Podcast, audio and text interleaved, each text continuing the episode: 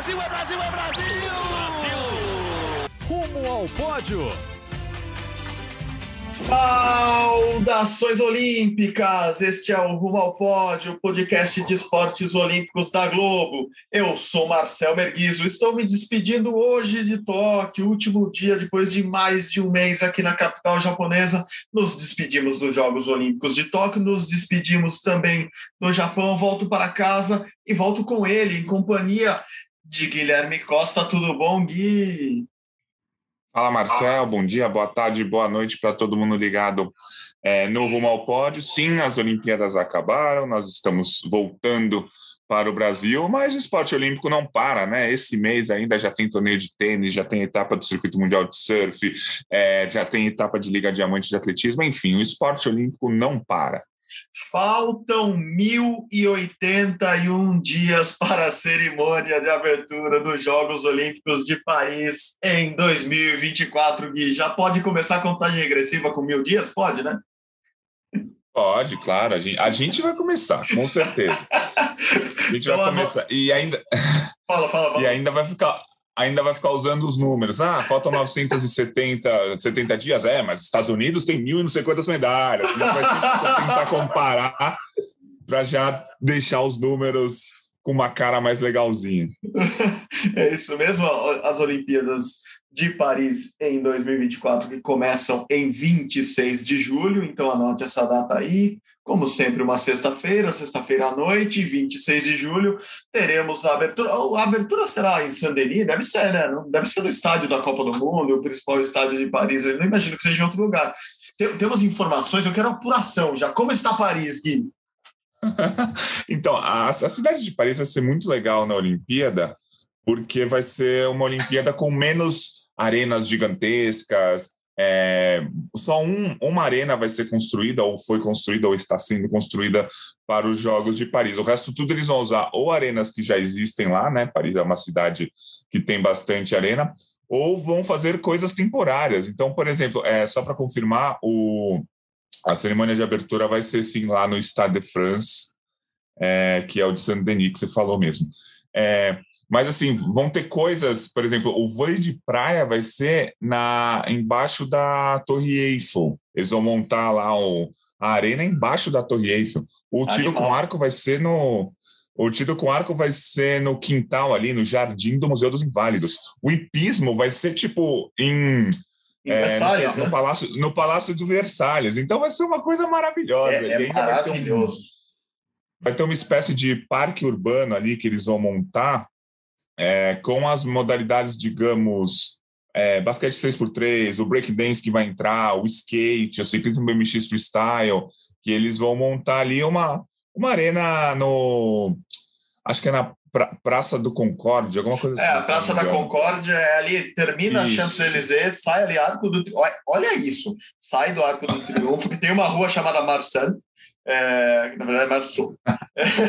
e você desce a Champs-Élysées, chega lá, lá embaixo dela tem ó, o, o, esse monumento né, da Concorde, você segue, tem o Louvre, é, é um espetáculo, é para onde... É, os fotógrafos gostam um pouco de, de, de Paris, para onde se aponta a lente sai uma foto boa, né? Então é, é isso, assim, acho que é, para a gente ter um pouco da noção do que será a Olimpíada de Paris vai ser muito isso, assim, como você disse, não vai ter grandes arenas, não vão precisar construir muita coisa ali, porque eles querem aproveitar essa, digamos, beleza natural da cidade para trazer um, um, um, um, cartão postal. Acho que vai ser uma Olimpíada cartão postal. Acho que vai ter muito dessa, dessa pegada do olha como é bonito aqui, e assim, não dá para negar que, que Paris acaba sendo uma cidade muito importante para o movimento olímpico. Assim, uma das línguas oficiais, se não a língua oficial né, do, dos Jogos Olímpicos é o francês. Assim, a gente sempre tem os anúncios em francês e em inglês.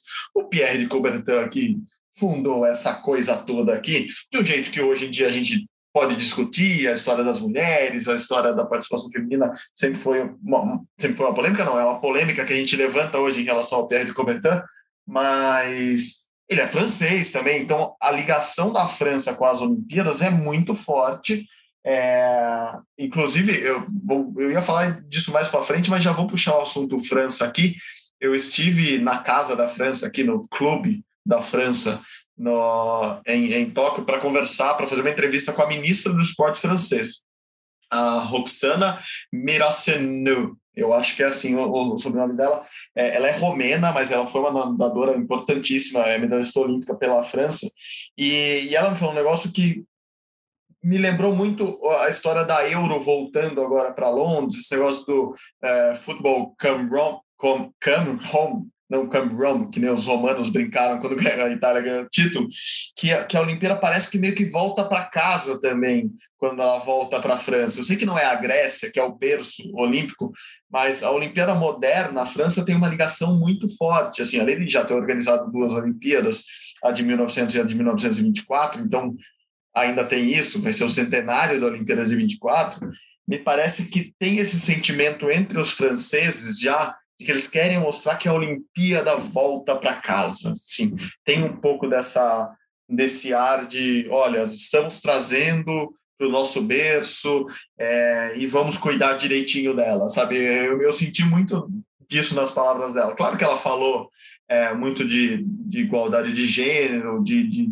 do feminismo lá, e isso vai ser muito forte mesmo, porque é, vai ser a primeira Olimpíada entre os adultos, né? os Jogos Olímpicos da Juventude já teve isso em Buenos Aires, com 50%, 50%, mas vai ser a primeira grande Olimpíada com, com, com a representatividade igual entre homens e mulheres, é, tanto que um dos símbolos da, da Olimpíada, ou o símbolo principal da Olimpíada de Paris, é aquele rosto feminino da Marianne, que, que, que representa também um pouco uh, os ideais da Revolução Francesa. Então, é uma Olimpíada feminina, é uma Olimpíada das mulheres, mas é uma Olimpíada que quer passar um pouco disso também, da beleza, da cultura. Então, eu acho que vai ser uma Olimpíada muito legal, fora o fato de que depois do que a gente viveu aqui em Tóquio, será a Olimpíada da volta da torcida, será a Olimpíada da volta das pessoas às ruas, será a Olimpíada que espero eu que nada de pior aconteça ou volte a acontecer, que, os, que as variantes do coronavírus não nos atrapalhem ou não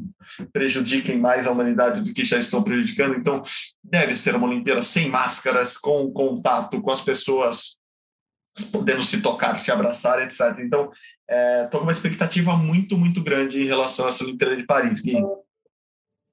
É verdade, vai ser uma Olimpíada que não, não vai ter aquela imensidão que a gente viu em algumas Olimpíadas recentes, principalmente a da China 2008, mas a do Rio também, com muitas arenas montadas, muitas arenas construídas, muita coisa sendo feita. Não, eles vão usar muita coisa do que já tem. Talvez, é, como também Paris é uma cidade de primeiro mundo, apesar de ter vários problemas, não tem muito o que mudar para fazer uma Olimpíada. Eles já têm uma cidade pronta para fazer uma Olimpíada, então não vai ter que nem não vai acontecer que nem aconteceu com o Rio de Janeiro, que mudou muita coisa, fizeram várias. Construir metrô. É, no, no, isso, novas coisas do transporte. A Paris acho que não precisa disso, assim. Então, é, vai ser uma Olimpíada que já vai vir pronta, já vai estar embalada e muito bem embalada, né? Com Torre Eiffel, com do Triunfo, com, com o Palácio de Versalhes. Acho que a embalagem vai, vai ser muito boa e vai ser uma Olimpíada é, que vai ser muito legal também, porque os esportes estão mantidos, né? O skate, o surf, então é, o karatê não, infelizmente, nem. Mas o, o skate e o surf estão mantidos para 2024. Isso são modalidades que o Brasil vai se destacar, vai continuar se destacando. Tem atletas jovens, né? Tem uma atleta de 13 anos que ganhou medalha. Então, atletas jovens a gente tem. Então, dá para pensar em 2024 também com esses novos esportes ajudando bastante o Brasil, o skate e o surf. É, ainda voltando na entrevista com a Roxana, ela, ela falou outras coisas que eu acho importante destacar aqui. É um que o surf vai ser mesmo no Tahiti. Eles estão mantendo essa, essa, essa posição de levar o surf lá para o Tahiti, a, a Polinésia Francesa, enfim, é um território ultramarino é, da França. A gente ainda tem essa expectativa, quase que é um desejo de que, que o surf fique mais perto de, de, de Paris ali. Tem Biarritz, por exemplo, é perto de Paris e tem ondas ótimas. Tem etapa do Circuito Mundial do Surf lá na, na França, então, mas e, ela deu a entender que a França também quer mostrar um pouco é, um pouco mais do que Paris. Assim, claro que Paris é a cidade cartão postal, é a cidade mais visitada do mundo, a cidade que mais atrai turistas do mundo, é, mas eles querem mostrar que a França é mais que isso, tanto que vão levar para o Tahiti o surf, tanto que a vela vai ser em Marselha, que não é nem tão perto assim de Paris, tá ali, claro, na França, mas é bem ao sul da França. Então, ó, a vela vai ser um lugar espetacular, maravilhoso, assim, das cidades mais bonitas que eu já conheci no mundo. Mas não vai ser em Paris, vai ser em Marselha. Então, é, é, é um deslocamento grande. Isso vai, sim, mudar um pouco a dinâmica ali de, de por exemplo, para a gente, de cobertura de imprensa, como dos torcedores, é, mas em relação ao, transporte ali dentro de Paris, se eu não me engano, eu posso estar enganado nesse número mas ela também falou que tem os estudos lá de, de deslocamento de torcedor e de, e de público e de atletas é, em Paris, é, que nenhuma arena está a mais de 400 metros de uma estação de metrô. Então, tipo, você vai descer a estação de metrô, vai estar perto de uma arena. Então, qualquer deslocamento vai ser mantido.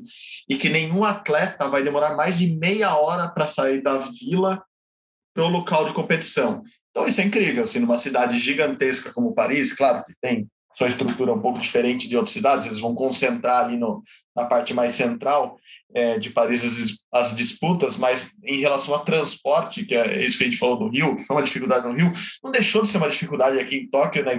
Claro que a gente está no meio de uma pandemia e, e, tudo foi diferente aqui em Tóquio, mas houve, houve grandes dificuldades de transporte, não para atletas, mas, por exemplo, para a imprensa aqui, já que não tinha torcedores. Em Paris, eles aparentemente estão com esse problema resolvido.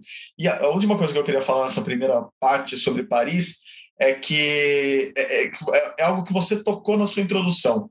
É, e algo que a gente está falando nas redes sociais, né? Porra, houve um engajamento muito grande de, de torcedores, do público em geral, principalmente nas redes sociais, é, vendo pela TV, a respeito dos Jogos Olímpicos. É, atletas que a gente conhecia, claro, mas que a maioria das pessoas não conheciam, é, esportes que despertaram interesse. Eu cito um, assim, a canagem slalom, por exemplo, eu vi muita gente falando é, e não é uma novidade, já teve canoagem slalom no Rio, mas as pessoas se despertaram para isso, ou atletas que a gente conhece muito de perto e, e acompanha muito bem, como Darlan Romani, ou o Alisson dos Santos, que é, o Pio é muito mais novo que o, que o Darlan, mas atletas que a gente já acompanha de perto, mas que a torcida meio que descobriu, e eu acho que tem uma grande vantagem nessa Olimpíada de Paris, ela já está muito colada aí, já é daqui a, a três anos, então é, essa, para usar uma metáfora, essa chama olímpica pode permanecer acesa nas pessoas se a gente fizer um bom trabalho, se todo mundo, acho que colaborar, porque é um trabalho coletivo,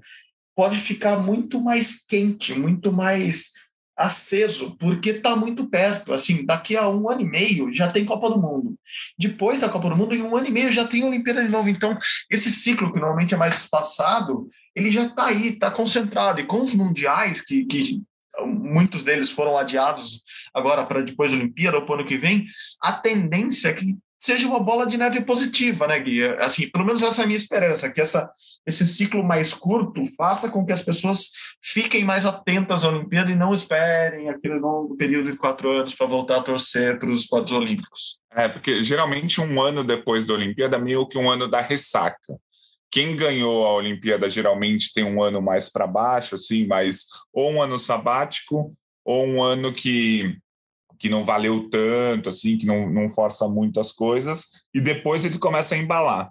Ah, agora não, eles não têm esse ano sabático, os atletas. Eles vão ter que embalar já em 2022. Tem, tem competição para Olímpica já em 2022. Então, é, vai ser um ciclo olímpico bem mais rápido. São mil, mil dias, parece que não é nada é, parece que, não, que é muito, mas meu dia passa rapidinho. É, não tem muito tempo. O, o Isaquias vai tirar cinco meses de férias, são merecidas. Mas ele vai voltar em fevereiro, já vai ter mundial, já vai, já vai ter mundial tipo em agosto, assim. É, vai ser um, um ano. O 2022 vai ter a cara já de anos pré-olímpico, assim, porque já vai ter algumas competições que podem valer vaga, podem valer pontos para o ranking, enfim. O, é, o tempo vai passar mais rápido. E uma coisa interessante que o Jorge Bichara já me falou uma vez, Jorge Bichara, que é o diretor do COB, é, quando os atletas que ganham medalha, eles voltam, tem férias, tem folga, não sei o que tal, merecidíssimas. Quem começa a treinar assim que acaba a Olimpíada é aquele cara que ficou em quarto ou quinto lugar. Aquele cara que ficou no quase, o cara fala, não, ele, ele começa a pensar, cara, eu fiquei no quase porque eu não treinei há três anos direito, não sei o que lá, e aí ele começa a criar uma na cabeça dele que ele tem que treinar logo. Então o cara já volta treinando, já volta competindo, não quer perder tempo nenhum. Isso já aconteceu com alguns atletas que depois foram medalhistas. Eu não sei se por causa disso, mas assim, é, quem não tira, ah, você vai ver. Provavelmente quem vai tirar menos tempo de folga de férias são os atletas que ficaram em quarto ou quinto, ou bateram na trave, ou perderam aquelas quartas de final sofrida, é, porque são esses que, que sabem que o detalhe faz a diferença e o detalhe para a Olimpíada de Paris pode ser um treinamento agora em 2021. Não, maravilhoso. E eu vou aproveitar esse seu gancho. Você já até falou do, do, do Isaquias aí, para vamos, vamos passar ó, uma, como se fosse um, um, questionário, assim, vamos passar, fazer nossa avaliação, nossa tabelinha de, de Excel, não porque a, a gente usa caderninho, como, como os ouvintes já sabem. É, vamos fazer a nossa, a nosso, a nossa lição de casa aqui para 2024. Eu vou pegar a, tabela do Brasil aqui, o quadro de medalhas do Brasil, e, e a gente tenta fazer um a um.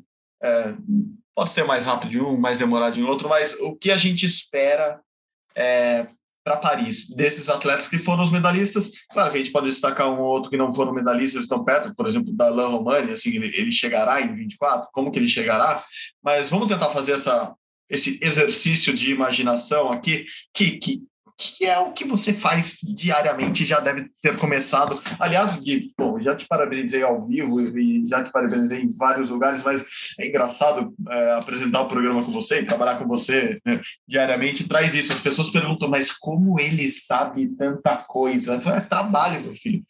Vou... Agora, o, o o no, faltam 1.081 dias para o novo ciclo, para a nova cerimônia é 1.081 dias de trabalho. Claro que não são 1.081 dias de trabalho, porque tem férias e a gente também tem vida. Mas é isso, no, no, no dia 1, um, é, o, o, se o dia, se domingo foi o encerramento da Olimpíada para muita gente, para a gente já foi o começo da próxima Olimpíada, né? O ciclo não se encerra. Então, é, começamos as projeções. Por exemplo, a gente tem que fazer projeção de breakdance agora. E agora? Como que faz? Então, qual é o campeonato Aí mundial complicou. de breakdance? não, é assim, eu já dei uma estudada básica antes, quando foi anunciado, e tipo, não tem um campeonato mundial de breakdance formalizado ainda, né? Basicamente, tem a, a maior competição do mundo, é uma competição organizada pela Red Bull, que tem, que tem os maiores atletas do mundo, etc. Tem brasileiros bons. Para quem pergunta, o Brasil tem atleta de breakdance? Ainda não são chamados de atletas, são chamados de b-boys e big girls, né, porque eles são dançarinos, mas o Brasil tem atletas que representam bem o país, que já foram campeões mundiais. Atualmente tem uma russa que é maluquinha lá e ganha tudo quanto é campeonato. Então, pô, temos que olhar para a Rússia, que volta a ser Rússia até onde a gente sabe na próxima Olimpíada, né? Então, os europeus meio que dominam o breakdance. A França, assim como aconteceu com o Japão aqui, que foi com tudo no, no skate, ganhou muita medalha. É, a França pode, pode tentar beliscar umas medalhinhas ali no breakdance. Então, por exemplo, já tem que começar a estudar breakdance além dos outros 30 e tantos esportes, é, dos que saem para a próxima Olimpíada, só o karatê, né, Gui? O, o karatê, o beisebol e, e, o softball, né? a, a escalada, o skate e o surf continuam. Então, vamos lá, vamos, vamos para, para a nossa tabela. Vamos começar pelos ouros. Vou começar aqui numa ordem que está no GE. Globo. Ítalo Ferreira, todas as chances do mundo de, de se manter no topo por mais três anos, né, Gui? É, eu acho que ele só não tem. Tipo, assim, ele só não vai se manter no topo durante três anos se ele perder lugar para os próprios brasileiros. Ele vai provavelmente seguir entre os melhores só que para Paris 2024, que o surf, como você disse, não vai ser em Paris, vai ser pertinho dali, no Tahiti, a tipo 24 mil quilômetros. É, mas é, o Ítalo provavelmente ele só não vai para a Olimpíada de Paris porque se ele perder vaga para outros brasileiros, porque tem limite de vaga. Acho que essa que é a questão do surf e do Ítalo para os próximos anos, porque o Ítalo ainda é jovem, assim, o, o surf dá para ir até um pouco mais velho, ele tem 27 anos, dá para Paris, eu falo até Los Angeles para o Ítalo, viu? Uhum. Então acho que é, a questão mais é se ele vai conseguir se manter entre os dois melhores brasileiros do que se ele vai conseguir se manter ali no top 10 do ranking mundial, que isso, se nada acontecer de errado, se ele não tiver uma lesão grave, isso com certeza ele vai continuar. Boa, é, concordo, acho que é isso, Ítalo, Felipinho e Medina, para esse ano são esses três nomes, para o ano que vem provavelmente são esses três nomes, daí para 2022 para frente a gente começa a pensar e ver como, como eles vão se desenvolver no circuito, mas a tendência é o Brasil continuar, entre os homens principalmente, como potência mundial no surf. Bom, segundo nome, o maior destaque do Brasil aqui em Tóquio, com certeza é, a xodó da delegação, a queridinha de todos, Rebeca Andrade na ginástica, ela que participou já do Rio de Janeiro, estava vindo de lesão, teve uma, um ciclo muito complicado, aqui também teve um ciclo não tão fácil, mas conseguiu competir, chegou muito bem, um ouro, uma prata, continua entre as melhores do mundo para 2024, com certeza, né, Gui? Sim, sim, com certeza. Ela tem 22 anos, então é, para ginástica já é uma idade um pouco mais avançada, mas é uma idade avançada que dá para continuar, assim, é, é um, vai ser mais um ciclo é, que dá para a Rebeca continuar. O problema são as lesões, né? É o que a gente falou. Ela teve três lesões seríssimas nos últimos seis anos, conseguiu se recuperar. Isso foi um trabalho fantástico feito por uma comissão gigantesca de médicos, técnicos, tal, que conseguiram trazer a Rebeca de volta para a elite depois de três lesões gravíssimas de, de 2015 para cá. Então, assim, se ela não tiver lesões gravíssimas neste ciclo olímpico, ela segue entre as melhores. É, e a, a, ginástica, a ginástica costuma renovar bastante, mas a Rebeca é um nome para ficar, pelo menos até Paris 2024 ela fica e na expectativa de medalhas. O meu único medo, meu único receio são as lesões dela. Espero que não tenha, que não aconteça, que ela segue, siga sendo tratada muito bem, muito bem mesmo, para que a gente não tenha os problemas que a gente teve no último ciclo, que foi uma série de sustos. Cara. Cada dois anos a gente via ela, não, machucada, ela com para voltar a andar demorando meses. Não, esse ciclo a gente quer um pouco mais de tranquilidade, acompanhar ela em todos os mundiais, campeonatos pan-americanos. Não, perfeito. E até para arredondar a ginástica como um todo, é, você falou de renovação, me parece que a equipe feminina vai continuar nas mãos ou sendo dominada por Rebeca Andrade e pela Flavinha, que também veio para Tóquio, teve um problema de, de, de, contusão aqui, e mas segue sendo uma ginasta muito boa e muito jovem. Agora, na masculina, essa renovação deve começar a ser mais forte, né? Me parece um, um fim, eles não anunciaram, ninguém anunciou aposentadoria, não estou falando isso, mas me parece um fim de ciclo já para Arthur Zanetti, para Arthur Nori, e um começo de ciclo muito promissor para Diogo Soares, por exemplo. Então, acho que a ginástica feminina a gente vai ter uma. Pode passar um período de renovação que pode ser turbulento ou não, mas é, me parece um período de renovação esse ciclo até Paris, né, Gui? É, ao que tudo indica, o Arthur Zanetti, que já está com 31 anos, não vai seguir mais um ciclo, pelo menos é o que indica, é o que ele falou durante anos, que agora a Tóquio ia ser a última. Ele, na entrevista após resultado, né, ele, ele teve que arriscar para tentar a medalha acabou sofrendo a queda. Ele já falou que Paris ia ser muito difícil, então, a princípio, o Arthur Zanetti, que pô, tá desde Londres 2012 aí competindo, acho que ele é um cara já que a gente acha que vai se aposentar mesmo. O Caio Souza, acho que foi um nome interessante, ele tem 27 anos, dá para ter mais um ciclo, é um cara que está crescendo. Ele foi finalista no salto, ele foi finalista no individual geral, ele, ele é o principal nome do Brasil atualmente, é como ginasta mais completo, né? Então acho que o Caio pode ser uma esperança, mas ele tem que é, crescer um pouco em algum aparelho ou no individual geral para a gente começar a falar dele é, brigando diretamente pela medalha, sendo favorito à medalha. Nesse momento, ele é candidato sempre à final, principalmente no, no salto. Ele cresceu muito nas argolas, por exemplo, nesse ciclo olímpico. Mas ainda não é aquele cara que a gente fala, pô, esse cara vai ser medalha com certeza. Ele é um cara que a gente fala, pô, talvez esse cara seja medalha. E o, o Arthur Nori também ficou aquela dúvida, é que essa Olimpíada, é, não vou dizer, acho que foi meio traumática para o Arthur Nori, né, Sim. por tudo que aconteceu.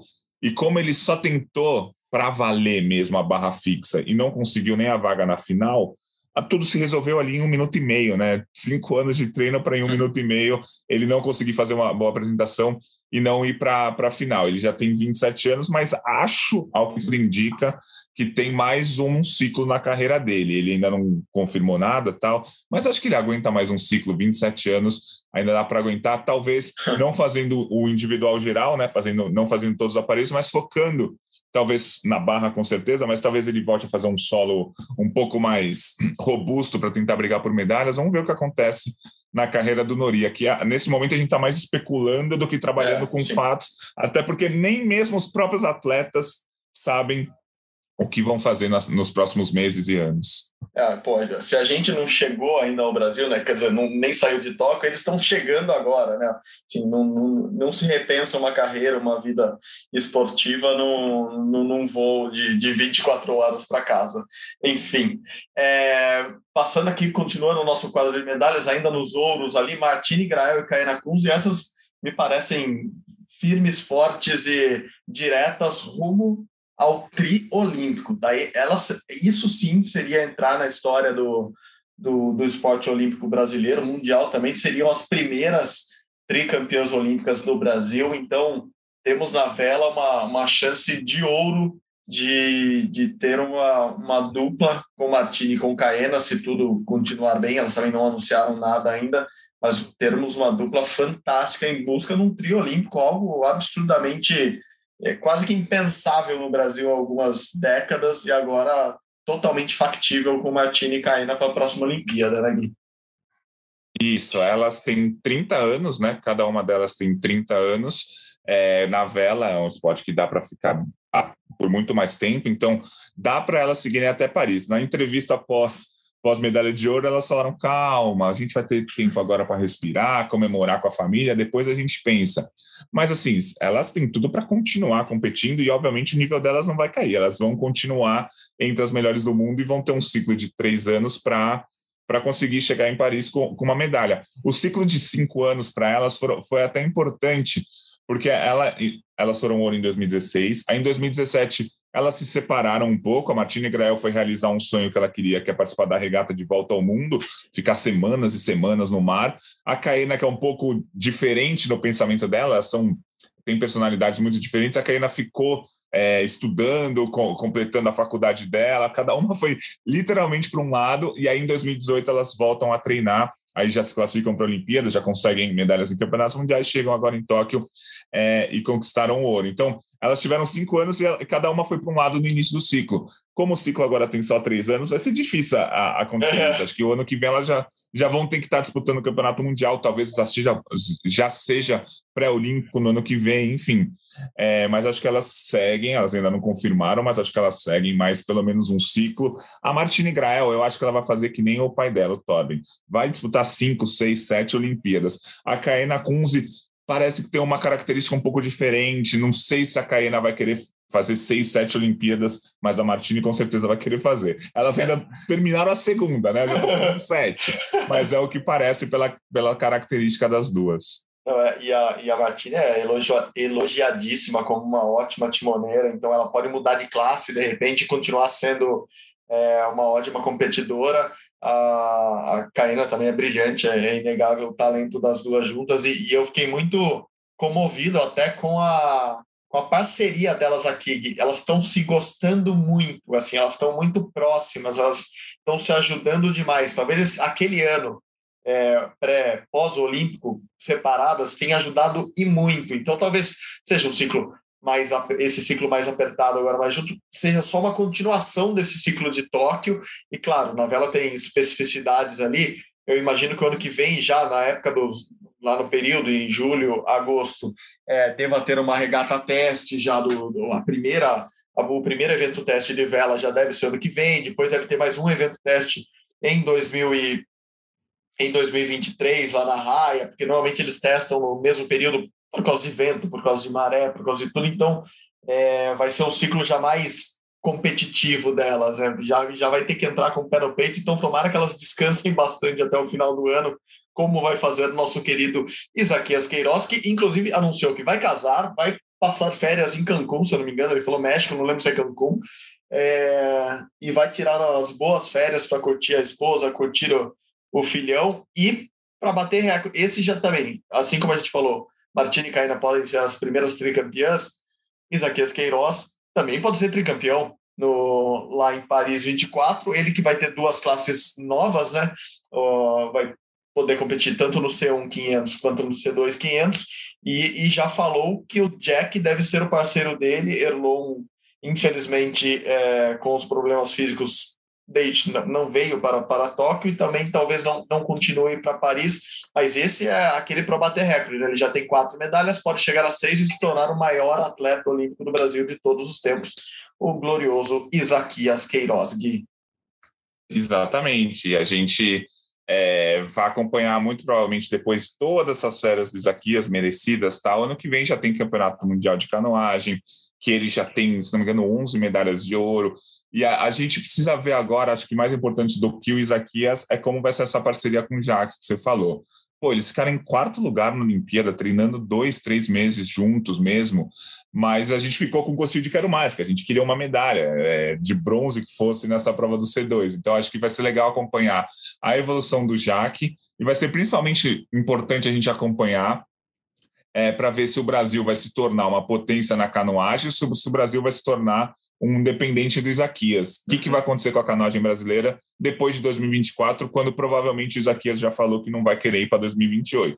Então, assim, o é, que, que vai ser da canoagem brasileira? A canoagem vai seguir brigando por medalhas ou vai entrar naquele limbo de, pô, dependemos do Isaquias, Isaquias se aposentou e a gente não está mais? Essa é uma dúvida é, da, da canoagem que a gente não tem na ginástica. A ginástica o Brasil tem cinco, seis, sete nomes grandes. Canoagem a gente tem um nome gigante que é o Isaquias. Tem nomes grandes, claro que tem nomes grandes, né? Canoagem slalom também, a Ana Sátila, o PP, mas é, a gente quer, quer saber se a canoagem brasileira vai engrenar ou se vai ser dependente do Isaquias para sempre. Acho que essa vai ser a grande dúvida desse ciclo olímpico. Boa, boa, Gui. Eu vou. A próxima personagem, a nossa próxima medalhista de ouro, eu já vou passar para você, porque ela está te elogiando ao vivo, em programa, em rede nacional. Então você tem informações muito mais próximas do que eu tenho dela. Ana Marcela Cunha, queridíssima também, baiana arretada, ganhou uma prova sensacional, assim, mostrou um talento incrível aqui em Tóquio.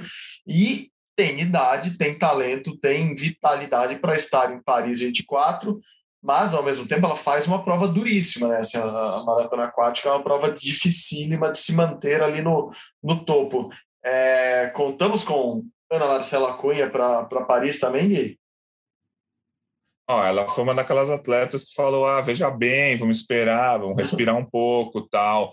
Porque, pô, a Ana Marcela Cunha já, como ela começou muito cedo, com 14 anos, ela já era campeã brasileira adulta, ela ela tem 29 anos, mas ela já está no.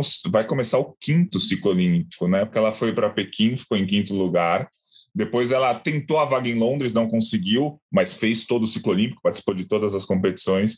Depois foi para o Rio 2016, foi em décimo lugar veio para Tóquio, foi campeã olímpica, então ela vai começar um, um quinto ciclo olímpico. É muita coisa, muita cinco coisa. ciclos olímpicos.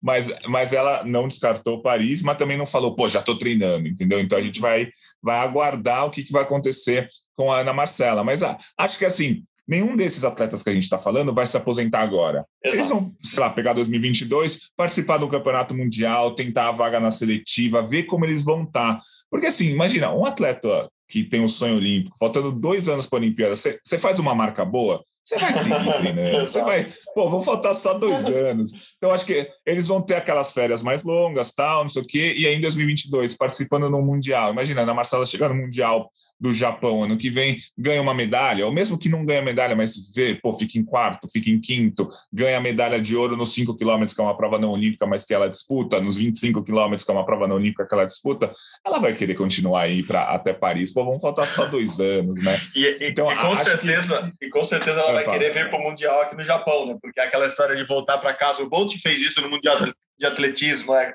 Depois de tudo que ele Sim. fez em Londres, quando teve, foi anunciado o Mundial de Atletismo em Londres, ele falou: não, eu quero para esse Mundial. Se eu for aposentar, vou aposentar nesse Mundial aí, porque é, é, é meio que voltar para o lugar onde você se tornou o Deus de tudo, aí, o rei de tudo, né?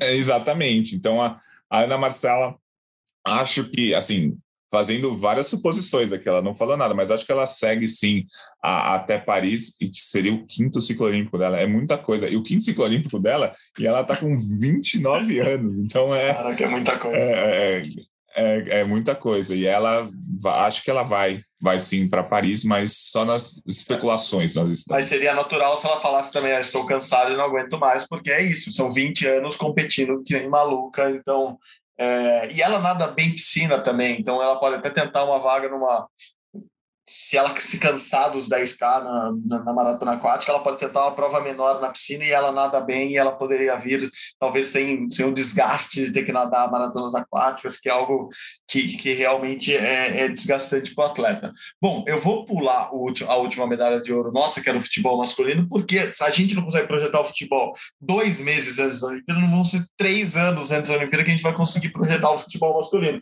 O que a gente sabe é que a França já está classificada para Olimpíada de Paris e será um adversário forte, seja como for, porque a França tem uma geração fortíssima no futebol, tem jogadores talentosíssimos, como o Mbappé, por exemplo, que nesse período pode se tornar o melhor do mundo, por exemplo, e querer jogar a Olimpíada em casa. Então, com certeza teremos uma França é, no futebol masculino, uma França forte já nos Jogos de Paris. Então, é a única projeção, é a única previsão que eu consigo fazer neste momento no futebol masculino. Mas para a gente não perder tempo, eu acho que você quer comentar o futebol masculino, Guido? Não, não, mas eu, eu tô sentindo que você tá esquecendo um ouro aí, hein, Marcel? Opa! Você, tem um ouro ainda. Calma aí, não perde ouro, são poucos, são poucos, não pode perder ouro, não. O ré, porra, o Everton. Depois, um dia a gente fala de, de com mais detalhes de Everton Conceição, não será hoje. Eu não podia esquecer justamente o nome dele. É, o que eu posso falar é que o Bahia, a Bahia está muito contente com o Ebert e a gente conta essa história mais para frente, não será nesse podcast. Anote aí que qualquer dia, qualquer semana, você lembra, Marcel, a gente tem que contar aquela história do Ebert, a gente conta, não vai ser hoje. Mas ele é o cara que tem tudo para disputar a próxima Olimpíada, né? Assim, é um pouco diferente. A gente estava até conversando ontem sobre isso o caso dele, e a gente pode matar o boxe, acho que com isso, assim, pode, pode falar da, dos medalhistas do boxe agora, Gui. É, o caso dele, o caso da Bia são muito diferentes, ou, ou do Abner, porque o boxe masculino é, tem uma tendência de prof, profissionalização é, muito mais clara do que o boxe feminino. Então, tipo, a Bia, é importante ela ficar no boxe olímpico, porque é o que vai dar projeção para ela. Então, Bia Feira, assim, eu diria que 99,9% de certeza que ela, que ela estará nos Jogos de Paris, até pelo que eu vi dela anteontem, assim, eu fiz uma entrevista com ela, é, foi, foi coisa rápida, mas foi suficiente para para entender o sentimento dela. Ela está com um sentimento muito bom de ter ganho a medalha de, de prata e, ao mesmo tempo, com uma gana enorme de ganhar a medalha de ouro. Assim, ela, ela chegou a pedir desculpa, assim, falando comigo, ela fazia desculpa, eu sei que vocês torciam por mim e eu perdi, assim, caramba, né? Tipo, não tem que pedir desculpa coisa nenhuma. É, e ela está com esse sentimento. Mas no boxe masculino, e daí é o caso do Herbert e do, do Abner, é, é muito mais é natural que o, que o, que o, que o boxer, que o pugilista receba propostas para se profissionalizar. E daí ele deixa de ser um boxeador olímpico e a gente tem que contar com um trabalho muito bem feito, claro, temos, temos que elogiar aqui da Confederação Brasileira de Boxe e do COB, que, que apoia muito o boxe, é, nessa renovação do time brasileiro, mas é difícil também prever, né, Gui? É, e é engraçado porque o Abner e o Ebert estavam sendo criados para 2024, principalmente o Abner. O Ebert já tinha resultados importantes como a, a medalha de bronze no Mundial de 2019. Mas essa geração do boxe masculino, que tem o Wanderson, tem o Keno também, que foram muito bem nessa, nessa Olimpíada, ficaram em quinto lugar, estava sendo criada para 2024. Mas aí esse adiamento de um ano fez com que eles acelerassem o processo de maturação, de, é, de melhora desses atletas, e esses atletas chegaram super competitivos na Olimpíada. Herbert Conceição Ouro, Abner Bronze, o Keno e o Wanderson ficando em quinto lugar, perdendo as quartas de final, mas lutando muito bem. Eu acho, ao que tudo indica, atualmente o, o boxe olímpico brasileiro é tão bem organizado que o, os, os atletas ganham bem o seu dinheiro, porque Muitos deles têm as Forças Armadas, muitos têm o salário da Confederação. A Confederação tem uma, é, tem uma casa ali no Brasil, na, na, em São Paulo, na verdade, três casas, onde abrigam os atletas da seleção olímpica. É, eles têm bolsas atletas, eles têm a, a, é, alguns patrocínios, enfim. O boxe olímpico brasileiro hoje tem uma estrutura bastante para conseguir tentar segurar os atletas antes da profissionalização. Claro que assim, você não tem como segurar. Se o cara quiser ir, o cara vai. É, o que a confederação fala. A gente, a gente tem uma proposta para eles de quantia financeira, do que vai fazer, como vai ser os próximos anos. Se ele quiser ir para o boxe profissional, ele vai. Se ele não quiser, ele não vai. A confederação não tem essa de ficar convencendo o atleta a não virar profissional. A confederação tem uma proposta e o atleta aceita se quiser ou não. Nos últimos anos, o Robson Conceição foi ouro em 2016, se profissionalizou meses depois. Em 2012, o Esquiva e o Yamaguchi foram medalhistas. O Yamaguchi já se profissionalizou direto. O Esquiva ainda disputou o Mundial 2013 e aí depois se profissionalizou. Naquele ciclo de 2016 também, o Everton Lopes, que tinha sido campeão mundial em 2011, também se profissionalizou. Então, é, é, é muito tentador você ir para o boxe profissional, porque o dinheiro é muito, muito maior, mas a organização e a certeza de estar tá tudo certinho do boxe olímpico atual, muito provavelmente o que eu acho que vai acontecer é o Ebert e o Abner ficam pelo menos até 2024, disputam a Olimpíada, aí depois eles vão ver se eles vão se profissionalizar ou não. O, o Ebert tem 23 anos, o Abner, se não me engano, 21 e o boxe profissional dá para lutar até 40 anos. Então segurem até hum. Paris, vai. É, fica com a gente, vamos, vamos trazer mais medalhas. Aí depois, depois de 2024, aí eu acho que não tem mais muito como segurar. E aí, é claro, os atletas fazem, obviamente, o que achar melhor para a carreira deles, e muitas vezes é melhor mesmo se profissionalizar. Sim. Mas acho que dá para dar uma segurada três aninhos, né?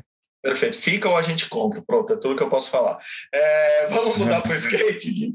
É, também vamos fazer um pacotão de skate, porque eu acho que é, que é possível ali, apesar de, de, de, grandes diferenças, mas a gente tem a. Já vamos chamar de geração de prata do skate? Já vamos botar um apelido na geração. Sim, a geração sim, de prata do skate, com Kevin Hoeffler, Raíssa Leal e Pedro Barros. ó, já vira, já, já tem o um bordão aí, galera. Vamos, ó, confederação, já pode vender uns, uns skatinho prateado aí com. Ó, e tem ainda o surfista prateado, podia ter um bonequinho do skatista prateado. Olha aí, ó, ó lojas de brinquedo. É, essa geração, é, ela é muito diferente, claro, ela tem a Raíssa com 13 anos e o Pedro já com mais de 30, mas é, é uma geração que, se quiser, chega em, em Paris brigando por medalha, né? Eu acho, acho que Pedro Barros, por todas as características que ele tem como pessoa, nem como atleta, tô falando, a gente já falou dele aqui, o cara é um empresário, mais do que. Mas não, ele é, acima de tudo, um skatista, mas ele também é um empresário, então pode ser que ele não queira continuar nessa, nessa, nas competições. Ele já tem a medalha olímpica dele que vai ajudá-lo muito. Agora, Raíssa Leal, Kelvin, Kevinho, essa galera vai, vai com tudo para a próxima Olimpíada, né, Gui? É, e eu acho que mesmo, eu acho que essa galera vai com tudo para a próxima Olimpíada, mas mesmo se eles não forem com tudo para a próxima Olimpíada, tem substitutos, né? A gente tem ah, atletas ah, muito fortes que vão deixar o skate chegar na Olimpíada de, de Paris com muita chance de medalha, seja lá quem for o representante brasileiro. Não sei se a Letícia Buffoni, por exemplo, vai continuar, ela está aí na, na rota do skate há muito e muito tempo, é uma Mas das atletas tá mais importantes da história. Ela tá na ah, então pegada então de Olimpíada. Eu não sei se só então, para competir, mas ela tá na pegada, ela tá. Brincadeira. Então, isso foi muito legal. Isso foi muito legal do o quanto os skatistas compraram a Olimpíada, né? Do tipo, pô, foi. Eu acho que eles sentiram que a Olimpíada é mais legal do que eles achavam que ia ser, né? Então Concordo, isso também foi, foi bem legal. Acho que eles achavam que a, Acho que eles achavam que a Olimpíada ia ser tipo, ah, legalzinho, vamos lá, a gente compete. Eles viram o quão legal, quão é um parque de diversões a, a Olimpíada. Então, acho que o skate brasileiro está tá garantido. Alguns devem, é, não devem ir para Paris, outros devem ir para Paris, mas acho que o Brasil vai chegar em Paris com 12 skatistas, todos com chance de medalha, assim como chegou até aqui. Aí, quando você tem 12 chances de medalha, conquista 3, conquista 4, às vezes 5. Então, ah, tô, tô mais tranquilo com o skate. Aconteça o que acontecer, o Brasil vai ter chance de medalha. Perfeito, perfeito. Bom, passamos pela geração de prata do skate e já falamos da Bia do boxe aqui, então a gente vai para a geração de prata do vôlei feminino, porque não é uma geração que a gente é, essa é, é, talvez seja a minha maior dúvida de, entre os esportes coletivos Gui, porque nem sequer a gente sabe se José Roberto Guimarães continuar, continuará à frente da seleção. É, é um ciclo complicado, porque ele é mais curto no vôlei, quanto mais tempo para amadurecer uma geração, por exemplo, Ana Cristina, que é a, a grande revelação do Brasil, ainda precisa amadurecer para chegar como protagonista nos Jogos Olímpicos, ela que veio para cá, para Tóquio, como reserva, é, é, é, difícil analisar, eu pelo menos tenho essa dificuldade hoje de analisar o vôlei feminino do Brasil. E você, Gui? Então, também tenho dificuldade de analisar, mas eu acho que é, se o Brasil perder uma, duas ou três atletas, mesmo assim fica um time forte para esse ciclo. Assim, é, a gente falou muito do vôlei feminino nesse ciclo olímpico, que não chegou como favorito a Tóquio, mas não chegou como favorito a Tóquio, mas tinha sido quarto lugar numa Copa do Mundo, tinha feito um mundial muito ruim, mesmo fazendo um mundial muito ruim, ficou em sétimo lugar. Então, o, o Brasil se manteve é, entre os melhores do mundo nesse ciclo olímpico e deve se manter entre os melhores nos próximos três, quatro anos, porque, vai, se a gente perder duas, três, quatro jogadoras, tem outras duas, três, quatro jogadoras para recompor. Se o Brasil vai ser favorito, se vai ser super favorito, aí é uma outra coisa. Mas o Brasil vai se manter entre os melhores no vôlei feminino, sim. E, e já embalando o vôlei masculino, o vôlei masculino me preocupa um pouco mais, porque a, a geração realmente está terminando. Alguns já falaram que não seguem, mas ao mesmo tempo a gente viu na Liga das Nações, que foi antes da Olimpíada, alguns nomes muito importantes e muito legais que não foram para a Olimpíada, e até já sabiam que não iam para a Olimpíada, mas que foram mostrando serviço pela seleção brasileira nos últimos anos. O Flávio, é, o Vicari, o, tem o Rodriguinho também, ponteiro, que fez um últimos, o último ano, a última Superliga muito boa, mas não tinha como ir para uma Olimpíada, porque os quatro ponteiros do Brasil já estavam praticamente certos. Então, acho que tem uma certa renovação no vôlei masculino, e essa renovação é curiosa, porque não é com atletas jovens, é com atletas que não estão há muito tempo na seleção, mas já tem 30 anos. Assim, uhum. o Flávio Central, acho que vai entrar nessa nesse novo ciclo. Acho que o time do vôlei masculino, apesar de toda a decepção que a gente já falou, que foi, no, foi na Olimpíada, e a gente fala decepção porque a gente esperava muito, porque é um time bom pra caramba, e quando não ganha medalha é uma decepção, ficar em quarto lugar pro vôlei masculino, infelizmente, é uma decepção. É, eu acho que o ciclo segue bom também para o Brasil. O Brasil vai seguir sempre chegando ali. Vai ser semifinalista, vai ser finalista, às vezes vai ser campeão, às vezes não, mas acho que esse time é, vai chegar bem em 2024 e não tem que jogar nada fora. Nada do que foi feito nos últimos anos tem que ser jogado fora por causa de um quarto lugar depois de 15 a 13 no tie-break do quinto set. Exatamente, a gente sempre fala, né? Às vezes é um segundo, é um ponto, no caso do vôlei dois, claro, mas é, é, um segundo, um metro, um centímetro. Um, é, um, o detalhe entre o vencedor e o perdedor pode ser tão pequeno que às vezes é até injusto comparar é, derrotas e vitórias com, com, com desempenho. Né? É, o desempenho acho que tem que ser analisado e não somente a posição. Claro, claro que é muito diferente o quarto, a quarta colocação da seleção masculina de vôlei na Olimpíada e a quarta colocação de Darlan Romani, por exemplo, no arremesso de peso. São, são posições diferentes, são sentimentos diferentes depois do, do, do resultado ali na tábua, no resultado concluído. Mas é isso, assim, a gente fica decepcionado porque a gente achava que podia ser campeão olímpico e tinha tudo para ser, assim como a gente não fica decepcionado com, com o Darlan, mas fica querendo mais, porque sabia que ele podia estar nas três primeiras colocações, mas que ele fez o máximo dentro das, das condições de momento ali para ficar em quarto e acabou conquistando todo mundo, mesmo com o quarto lugar, mesmo sem subir no pódio. Então, é, acho que são análises diferentes que a gente sempre, sempre tem que pontuar, porque ajuda a entender um pouco desse da formação do time Brasil como um todo. Bom, vamos passar para os bronzes agora. Espero que dessa vez não tenha pulado nenhuma prata. É, vamos passar para o bronze e também eu vou fazer uma, uma junção aqui de duas medalhas para a gente tentar fazer uma análise mais mais profunda e também rápida do esporte. Estou falando do judô, que teve Daniel Carguinin com a medalha de bronze e Mayra Guiar com a terceira medalha de bronze em Olimpíadas, assim, um resultado histórico da Mayra Guiar. Daniel Carguinin também um jovem talento que, que conquistou medalha aqui em Tóquio. Como que esse judô vai para Paris, Gui? Olha, o judô acho que vai para Paris da mesma forma que chegou em Tóquio. Não é mais tão forte, tão dominante quanto é em 2012 e 2016, mas vai chegar em Paris com chances de medalha e com chances de conquistar essas duas medalhinhas que o judô sempre conquista. A gente falou, né, o ciclo olímpico do judô não foi tão bom, mas chegou aqui e o judô fez o que costuma fazer. Trouxe uma medalha como favorito, a Mayra Guiar, e trouxe uma medalha com uma surpresinha, que foi o Daniel Carguinin. E quando a gente fala surpresa, é porque o Daniel Carguinin não estava entre os oito é, primeiros do ranking mundial. Mas ele tinha sido quinto no Mundial de 2018, ele tinha vencido já é, Grand Slams. Então a gente fala uma surpresa, mas não é aquela surpresa de nossa, ninguém esperava. Não, a gente esperava uma coisinha legal do Carguinin, veio a medalha. É, a Mayra já falou que quer ir para Paris, acho que ela foi uma das únicas medalhistas um pouco mais experientes que já cravou, não, vou para Paris com certeza. Então, é, isso já é legal, já tem, tipo, já mantém uma chance de medalha para o Brasil de qualquer forma. É, e o, mas o judô masculino me preocupou um pouco com os resultados. É, não foi uma decepção o judô masculino, veio a medalha do Daniel Carguinin, mas assim, muita gente caindo na primeira rodada. Acho que os outros seis, dos outros seis judocas masculinos, quatro caíram na primeira rodada e o Rafael Silva e o Eric Takabataki caíram na segunda luta. Então, assim, preocupa um pouco o judô masculino. Tem uma renovação, tem uma renovação. O Brasil tem feito pódios em todos os campeonatos mundiais de base. Sub, é, se não me engano, o judô é sub-19 e sub-21. É, tem sempre medalhistas. O problema é conseguir captar esses medalhistas na categoria de base para o adulto. Daniel Cagrin foi um atleta que foi medalhista mundial de base, agora foi medalhista na, na Olimpíada. A Mayra Guiar, há 10 anos, ganhou quatro medalhas em mundial de base. Acho que foi 2008, 9, 10 e 11, alguma coisa assim. Ela, a Mayra já era medalhista olímpica e ainda ganhava medalha em campeonatos mundiais júniores. É, então, assim, é, o judô não é que me preocupa, mas o judô é aquele negócio que, ao que tudo indica, vai chegar na Olimpíada de 2024 brigando para ganhar essas duas medalhas que eles sempre conquistam, o que não é demérito nenhum. O judô está sempre ali, é o esporte com mais medalhas na história do Brasil e vai sempre calgando. É que a gente se empolgou muito ali de 2013 a 2017, a gente viveu uma era de ouro do judô brasileiro.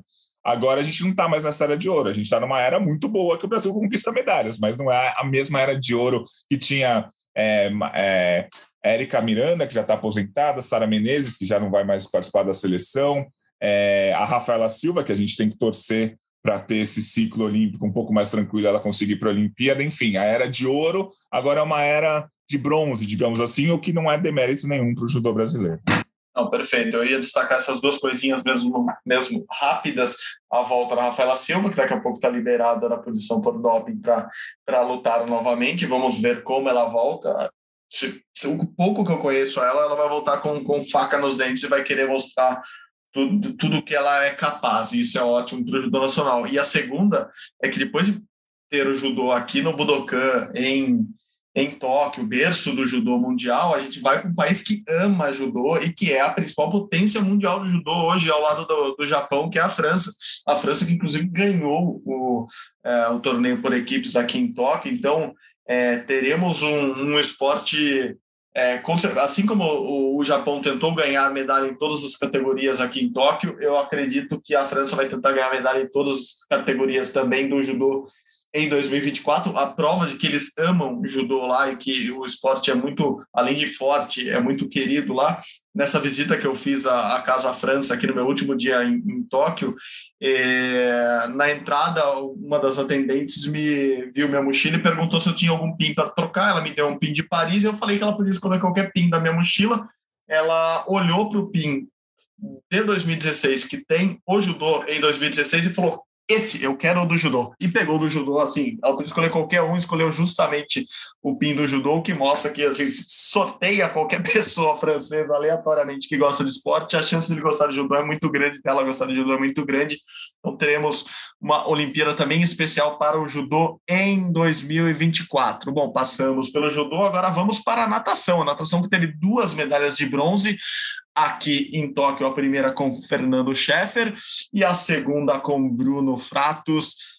O que esperar do judô, do judô não, a gente já sabe, da natação para 2024, Gui? Olha, a, a, o Fratos a gente, ele não cravou que ele segue até Paris, ele foi mais um daqueles que falou: olha, vamos descansar, vamos aproveitar a medalha, que acho que foi uma das medalhas mais legais e mais merecidas mesmo dessa Olimpíada. Depois de três ciclos olímpicos, né? depois de dois ciclos olímpicos, o terceiro rendeu uma medalha de bronze. O Bruno Fratos, é, acho que todo mundo fica feliz com uma medalha, mas acho que ele foi um dos ficou mais feliz, mais aliviado, assim, tirou um peso das costas dele. É, acho que o Bruno Fratos apesar de tudo, segue até Paris. A prova dos 50 metros livre é uma prova em que atletas mais velhos às vezes conseguem se destacar. O Anthony Irving foi campeão com 35 anos na Olimpíada do Rio, por exemplo. O Bruno tem 32, vai ter 35 é, na Olimpíada de Paris. Não sei, eu quero que ele continue, mas ele obviamente não conseguiu cravar nada ainda porque ele estava em êxtase, tem que continuar em êxtase por causa dessa medalha.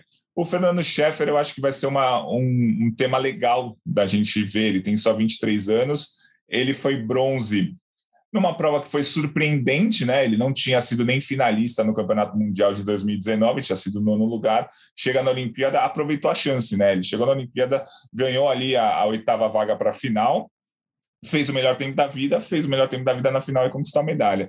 Vamos ver como é que ele vai ficar nos próximos meses, né? Nos próximos anos, se ele se mantém entre os melhores dos 200 livre ou se ele vai ser aquela, aquela medalha esporádica que você ganha a medalha e depois some. Ao que tudo indica, ele vai se manter entre os melhores e talvez seja a grande cabeça da, da natação brasileira para esse ciclo olímpico, caso o Bruno Fratos não siga é, competindo. A gente quer que siga Bruno Fratos, a gente quer que siga Fernando Scheffer. A natação brasileira, além das medalhas, eu acho que ficou faltando um pouco de resultado em termos de finais. Né? A gente teve o meu xará Guilherme Costa chegando na final, isso foi muito legal. É, a gente teve outras finais, se não me engano, o revezamento 4 por 100, 4 por 200 chegaram na final, mas não conseguiram brigar por medalhas quando chegaram na final. E, e a gente teve poucas finais no geral, né? Foram seis. O Leonardo de Deus foi muito bem, sexto lugar foi uma, foi uma posição importante nos 200 borboleta, mas foram seis finais. Pô, no Rio foi uma decepção e foram oito finais. Aqui foram só seis finais. Então, medalha é muito legal. Acho que todo mundo prefere ganhar medalha do que chegar na final mas o saldo ali no geral de uma equipe que foi com quase 30 atletas e só fez seis finais não foi tão positivo. Mas acho que, obviamente, esse número de finais não apaga tudo o que aconteceu na Olimpíada. É, duas medalhas, um Guilherme Costa chegando na final, um revezamento que, apesar de ficar em oitavo, chegando na final também, um Leonardo de Deus é, chegando na final com a gente até na expectativa de uma medalha, de tão bem que ele tinha ido nas, nas eliminatórias. Acho que a natação termina por cima, mas com um asterisco de puxa vida, faltaram algumas finais ali, é, pelo menos para igualar o número de, da natação, da natação do, do Rio 2016. Mas, no geral, é um time é mesclado entre jovens e experientes, mas é um time que chegou bem jovem, com muitos jovens na natação. A gente tinha o Guilherme Guido, experiente, mas tinha o Guilherme Baceto na mesma prova, 100 metros costas, que é mais jovem. A gente tinha um Bruno Fratos, experiente nas provas de velocidade, mas a gente tinha um Murilo Sartori nos 200 livre, que é super jovem, que pode ser o nome da nova geração. A gente tinha o Felipe Lima, é, que é experiente, muito experiente nos 100 metros peito, mas a gente tinha, sei lá, o Caio Pumputis no, nos 200 metros. Então, foi uma, uma, uma natação de, de jovens e experientes que acho que dá para pensar em Paris, manter esse resultado, conquistar medalhas, chegar a um número relativamente bom de finais. Muito bom, muito bom, Gui. Bela, bela explanação sobre o querido, a querida natação. Eu vou passar também de um esporte que a gente chama de nobre para outro muito nobre, que é o atletismo. É, eu acho que agora temos, temos pontos não divergentes, mas com caminhos diferentes, com, com rumos diferentes, porque os dois medalhistas de bronze do Brasil no atletismo foram Alisson dos Santos, que tem tudo para virar uma grande estrela nacional pelo seu carisma, por tudo que ele apresentou aqui fora das pistas, mas principalmente pelos resultados que ele vem apresentando nos últimos dois, três anos. Alisson Bill, então atenção, muita atenção com esse garoto, com esse jovem do 400 metros com barreira, e o outro, Thiago Braz, do salto com vara, que novamente conquistou uma medalha em Olimpíadas. Thiago Braz pode saltar agora a cada três anos, na verdade, a cada quatro, três, cinco, pode variando, mas ele saltando bem nas Olimpíadas, estaremos contentes com ele. O atletismo brasileiro foi como aqui em Tóquio vai como para Paris 24, Gui. É engraçado que a gente falou durante o ciclo olímpico inteiro, a gente falou: olha, o atletismo tem muitas finais, talvez não ganhe medalha, mas vai chegar muitas finais, porque tem muita gente boa, não sei o que lá chegou na Olimpíada a quatro finais e ganhou duas medalhas. É tipo isso. Aconteceu exatamente o contrário. A gente estava com medo de ter três quartos lugares no atletismo e nenhuma medalha. Legal, a gente teve duas medalhas espetaculares, como você já falou, o Alisson e o Thiago Braz. O quarto lugar do Darlan Romani, beleza.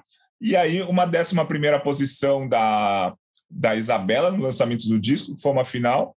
E é isso, número de finais. A gente achou que o Brasil fosse conquistar oito, nove, dez finais. 4% não passou para a final, nem o masculino, nem o feminino. É, a gente não passou para a final nas provas de velocidade, não passou para a final nem nas provas de salto. Salto triplo poderia ir muito bem. Uhum. Enfim, foi exatamente ao contrário do que a gente achou que pudesse acontecer.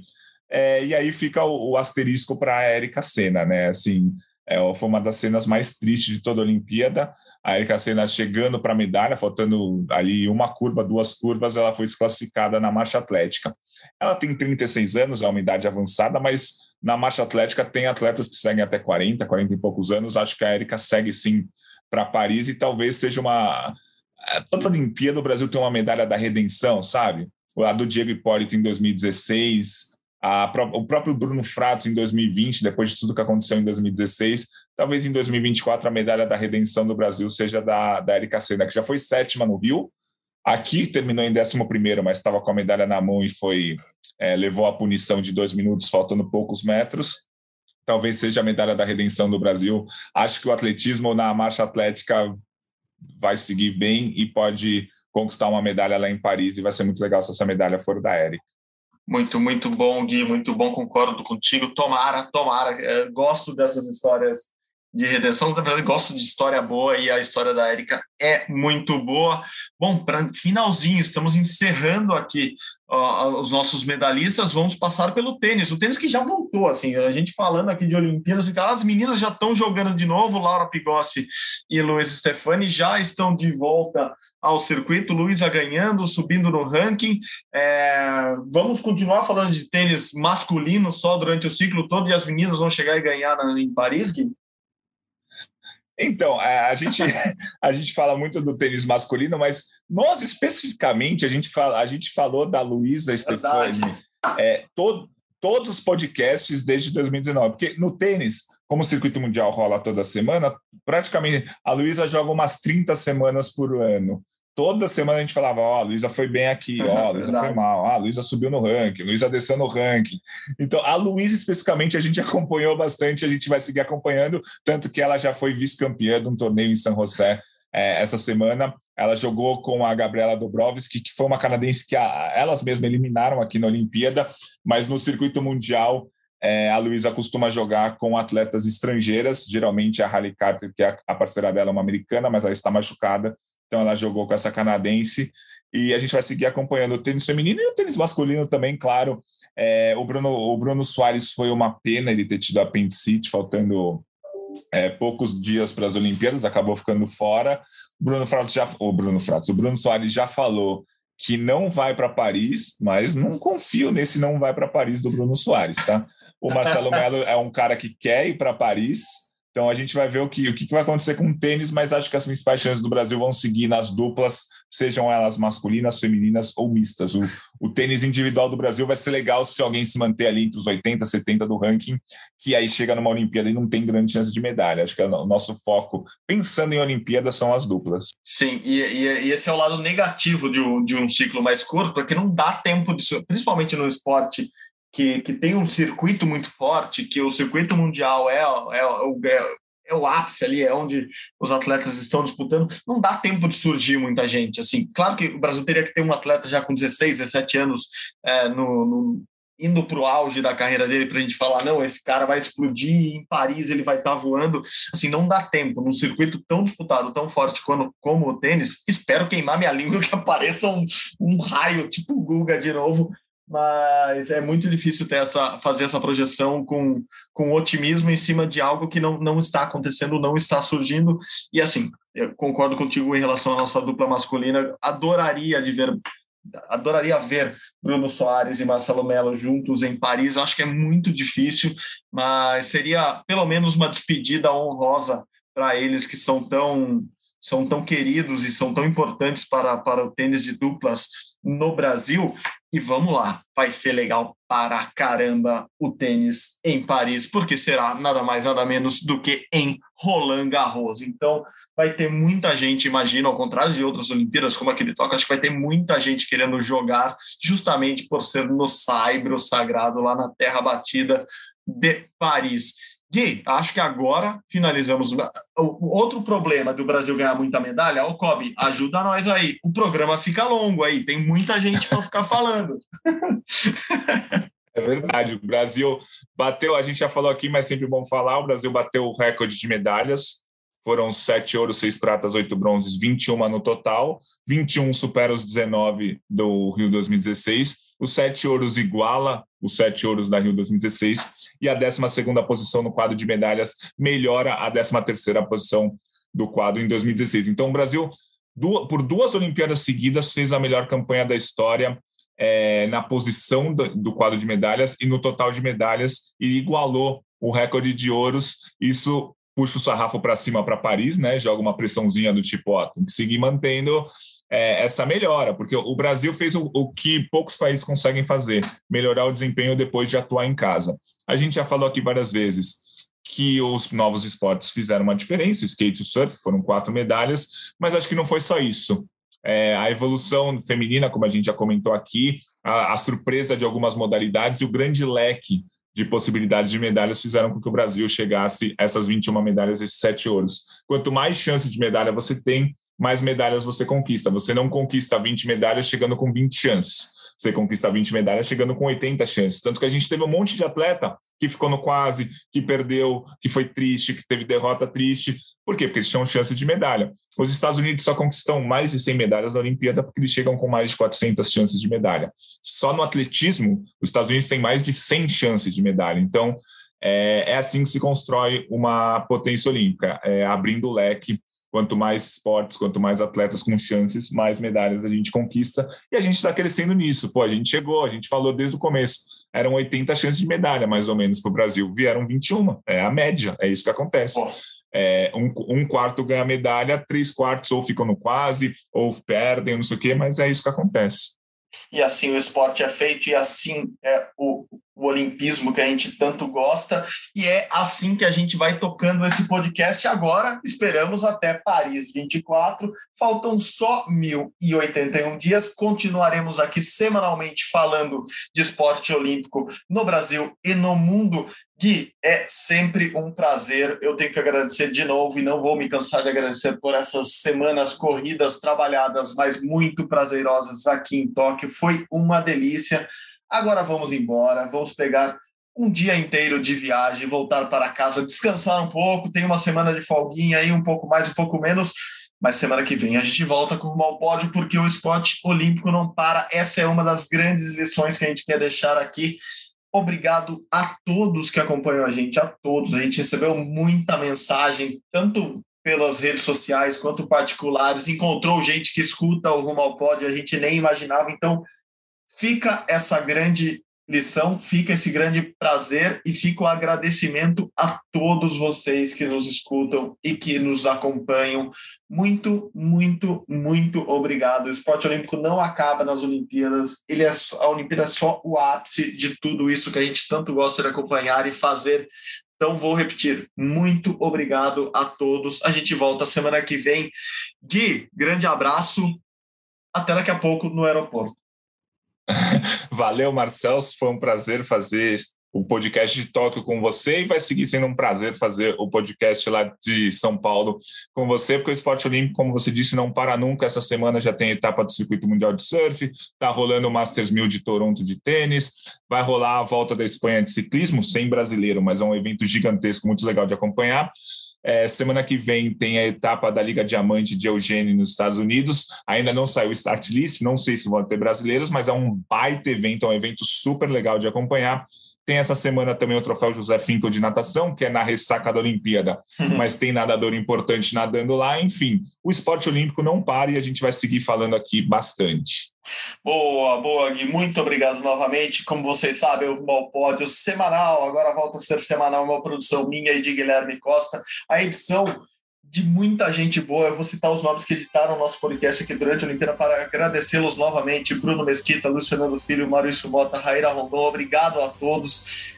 Continuamos, seguimos com o nosso Rumo ao Pódio aqui semanalmente sob a coordenação de Rafael Barros e a gerência de André Amaral. Você encontra nosso podcast lá na página do GE. Vai lá, ge.globo barra rumo ao pódio ou no agregador de podcasts preferido da sua escolha. Muito obrigado novamente, gente. Obrigado mesmo. Até semana que vem. Saudações olímpicas. Tchau, tchau.